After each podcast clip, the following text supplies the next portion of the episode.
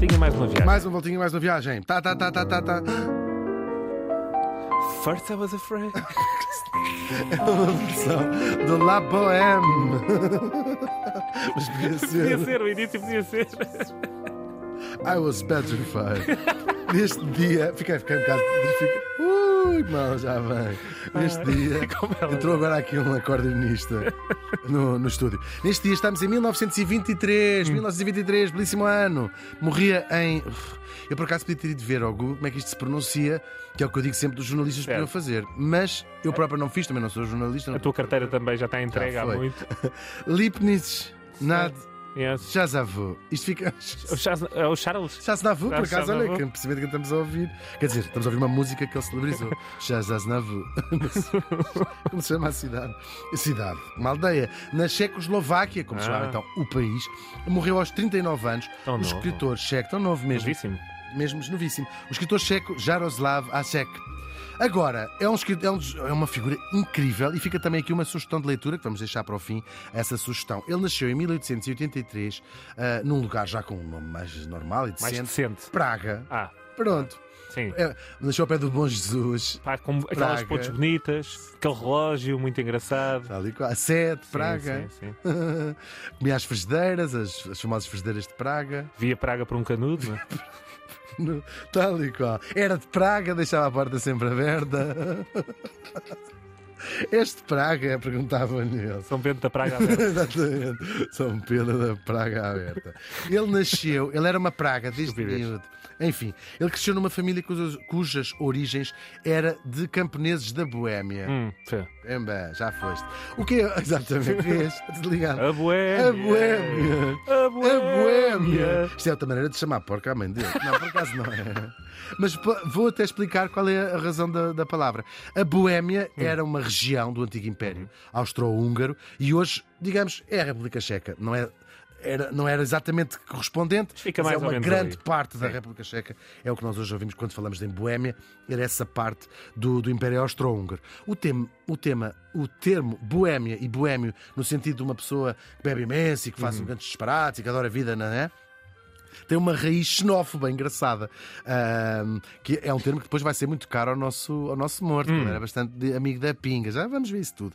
Este termo, boémio, vem, eh, nasceu em Paris, ali pelo meio do século XIX, 1850, Ok. nos- à altura dos cabarés e e tudo, porque os parisienses acreditavam que os ciga... era como chamavam os ciganos, porque achavam que os ciganos vinham da região da Boémia, da, Boémia, região da. Checoslováquia, e portanto chamavam-nos eh, os boémios, que tinham uma vida mais Os errante. ciganos eram os boémios. Eram, sim. Ok. E, portanto, aquela vida errante de andar de lado para lá tem um, um início um bocadinho xenófobo Uhum. esta palavra, mas depois rapidamente ganha até uma aura ah, romântica ali em Paris, não é? Esta vida de Toulouse-Lautrec, que era um grande pintor. Que esta canção de resto personifica bastante Significa bem. bastante, claro, pela voz do Chazas. Não, vi ao vivo, sabes? A sério? Ele canta, veio És cá. mesmo dar- antigo.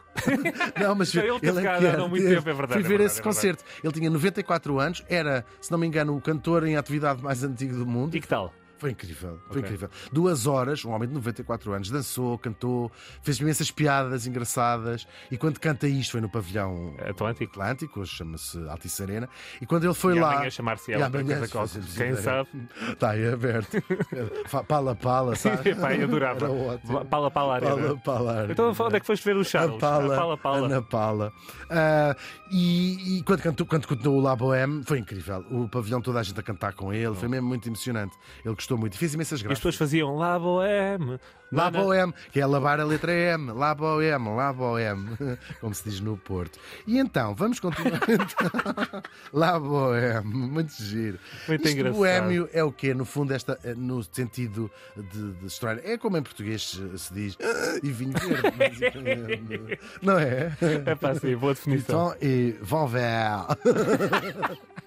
Muito giro. O pai do nosso Engraçado. morto, do Ja- Jaroslav, era professor de matemática e nos tempos livres era também um grande bêbado. Ahm, claro, o filho de peixe sabe beber e ele também vai ser a seu tempo. Ah, vamos ver isso tudo. Aprendeu bem o ofício. Aprendeu, mas por acaso é uma, é uma história um bocadinho triste. É claro, ele quando tinha 11 anos aparece lá na rua onde eles viviam um, um marinheiro daqueles que achava muita graça ensinar os miúdos a beber, Uhum. vamos lá, não sei o quê. E, e fazia assim umas coisas. Faz homem, pá. é? Mas mesmo Péssimo. fora, não é? Se os Claro pais não tinham controle daquilo. Como é óbvio. Levava para uns bares, ah, tinha assim com, com prostitutas, com essas coisas todas, e o miúdo ficou, a verdade, bem traumatizado, teve uma relação sempre complexa ah, ah, com, com o mundo em geral, até com mulheres e tudo. Tinha assim uma relação estranha com, com coisas que tinha visto tão, tão novo. Mas pronto, lá seguiu a sua vida. Ele depois vai, ah, ainda muito miúdo, participar ou não em revoltas contra o poder imperial. Era a Austro-Hungria que estava ali, os checos começam já, checos, eslováquios, eh, eslovacos, todas essas nacionalidades a dizer queremos ser independentes. Começam a levantar participa- grimpa. A levantar garimpa, a levantar cabelo. O, o imperador austro-húngaro diz assim: Calma. "Baixa a bolinha baixa É que o guarda-redes é não.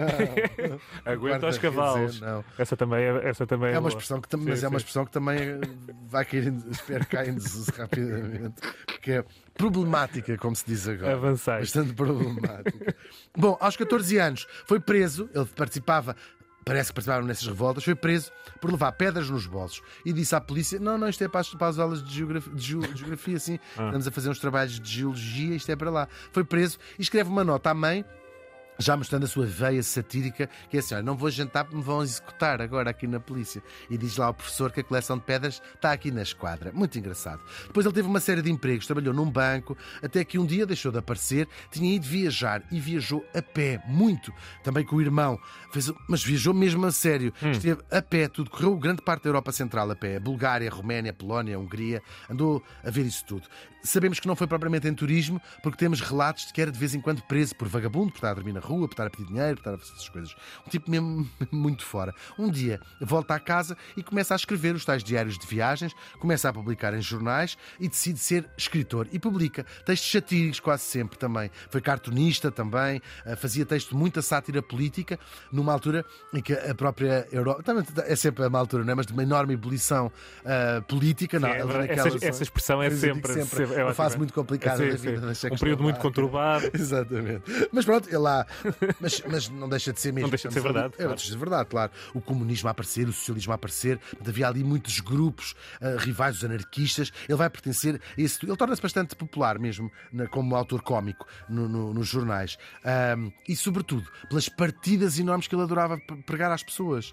Foi um prankster, quase um Andy Kaufman, estás a ver da vida. Sim. Fingiu que tinha morrido, depois era preso, não é? Há um dia que está numa ponte, há umas pessoas que passam, acha- acham que ele se vai atirar e eles fecharam a polícia e ele apresenta-se como São João Nepomuceno. Tem 518 anos, nasci em nossa de ontem. Sim, sim, sim, sim. Dessa vez não foi Imagina. preso, mas foi mandado para um hospício, até que finalmente os médicos perceberam que ele era- estava sempre a brincar. Portanto, era, adorava fazer essas coisas. É uma figura mesmo, eu, eu adoro mesmo. Eh, Só que ele próprio era uma caricatura, de certa maneira, não é? Uhum. Politicamente foi anarquista, depois jangava-se com os anarquistas, depois era comunista, depois já não quer ser comunista, depois andava não sei o quê. E toda a vida. Era um inquieto, no fundo. Era um quieto, sim. E depois muito bêbado, mas não numa perspectiva ah, divertida da coisa. Hum. Ah, não era propriamente ah, divertido, não é? Mas era uma caricatura. Depois ficou gordíssimo a uma altura. o álcool ali mesmo per- per- perturbava. Bebia de manhã à noite, enfim. Mas escreve e vai escrevendo sempre. Ele chegou a fundar um partido satírico Na maior chamado. parte das vezes escrevia dois artigos, não era? Sim, uma, uma mão outra com outra. né? Não, escrevia um, mas na, já- na, na- na mente dele já estava. Ah, já estava a já estava. Exatamente. Ah, chegou a mandar, a escrever um partido, a fundar um partido, dizia eu, Partido do Progresso Moderado dentro dos limites da lei. É muito divertido estas histórias todas. E também escreveu peças de cabaré. Interessante. A certa altura apaixona-se, os pais da miúda não aprovam, não é? O gajo é um bêbado, basicamente, Ah, mas eles acabam por casar, ele arranja um trabalho mais sério, vai ser diretor de uma revista sobre animais. Só que acaba por ser despedido porque descrevia animais que ele inventava, não é? Temos aqui um exemplar do Brontosaurix, não sei o quê. Agora, se estas chatices eram pequenas, ah, depois metia-se também em grandes chatices, claro, e a fama foi ganhando, a fa- fama do gajo que se metia em chatices. Ele escreveu muito, mais de mil contos, e acabou por morrer muito novo, tinha 39 anos, de um ataque cardíaco, lá por causa do alcoolismo ah, crónico, não é? Ahm, e depois de morrer, é que se vai tornar verdadeiramente famoso, um dos maiores nomes da literatura checa e até mundial, com apenas um livro, apesar de ele ter escrito muitos outros, ah, um livro grande, que nunca acabou verdadeiramente, que se chama As Aventuras do Valente Soldado Schweik, eh, que é o li- o livro cheque mais traduzido de sempre e quase esta personagem, o Soldado Schweik, é quase, o, vou dizer, o Zé Povinho Ok. para, para os. Para os Tornou-se uma figura cheques. da própria- Tornou-se uma figura, sim, sim, absolutamente. Eh, O livro passa-se na Primeira Guerra Mundial, onde o próprio eh, nosso morto Joroslav tinha lutado. Aliás, o livro começa precisamente com o assassinato do arquiduque Francisco Fernando. A primeira linha do livro, e lá mataram o nosso Fernando, que para eles não tinha sido uma coisa propriamente triste, que vivia ali na, na República Checa, claro. Ahm, agora, a, par- a próxima- a própria participação do Joroslav na guerra é muito agitada. Ele começa por servir do lado do Império Austro-Húngaro, claro, de um lado da guerra. Certo. Uh, depois é apanhado pelos russos, pelos soviéticos e foge de lado, só que se junta à chamada Legião Checoslovaca, que eram, tinham-se alinhado com os aliados porque queriam sair do Império, queriam ser independentes. Depois. Às tantas são capturados pelos, pelos soviéticos. Eles, aliás, a União Soviética faz as tréguas com o Império Austro-Húngaro, com os alemães, e estes da Legião Checoslovaca começam a atacar os soviéticos depois da Revolução. Só que ele não quer atacar os soviéticos, volta a mudar outra vez de lado, vai ser a Era um soviético. vira-casacas. É um vira-casacas. Estava sempre a lutar contra o- o- os antigos colegas, né? Certo. E vai ficar na, na Sibéria até 1921. Depois, Agradável. Muito não, mas como posto, foi oficial e essas coisas todas. E volta depois para, para Praga, não, não teve muito tempo em Praga, porque era visto como um traidor, não é? E vai lá para esta cidade, que eu não sei dizer o nome, esta aldeia, e lá vai ah, morrer. Aliás, os amigos, quando ele morreu, nem acreditaram que ele tinha morrido. Pensou, isto é mais uma. Mais uma- Ah, exato. Era tão novito, não é? Mas desta vez não era. O valente soldado deste título, o valente soldado Schweik, é uma das grandes personagens do século XX e é, na verdade, um idiota, porque é assim que ele é retratado. É um idiota que, sem querer, se vai safando todas as embrulhadas e foi a maneira, quase um Don Quixote, um bocadinho o que o Cervantes também fez, que é este idiota que, sem querer, vai pondo a nu toda a incompetência das- do- do- dos, das- dos líderes militares ah, e, sobretudo, a, a- aleatoriedade do poder e também a inutilidade e o absurdo da guerra. É disso que trata este livro. É uma boa sugestão de leitura, acho eu. Eu vi já que não é pequeno, tem muitas páginas. vocês Também com uma vida dessas.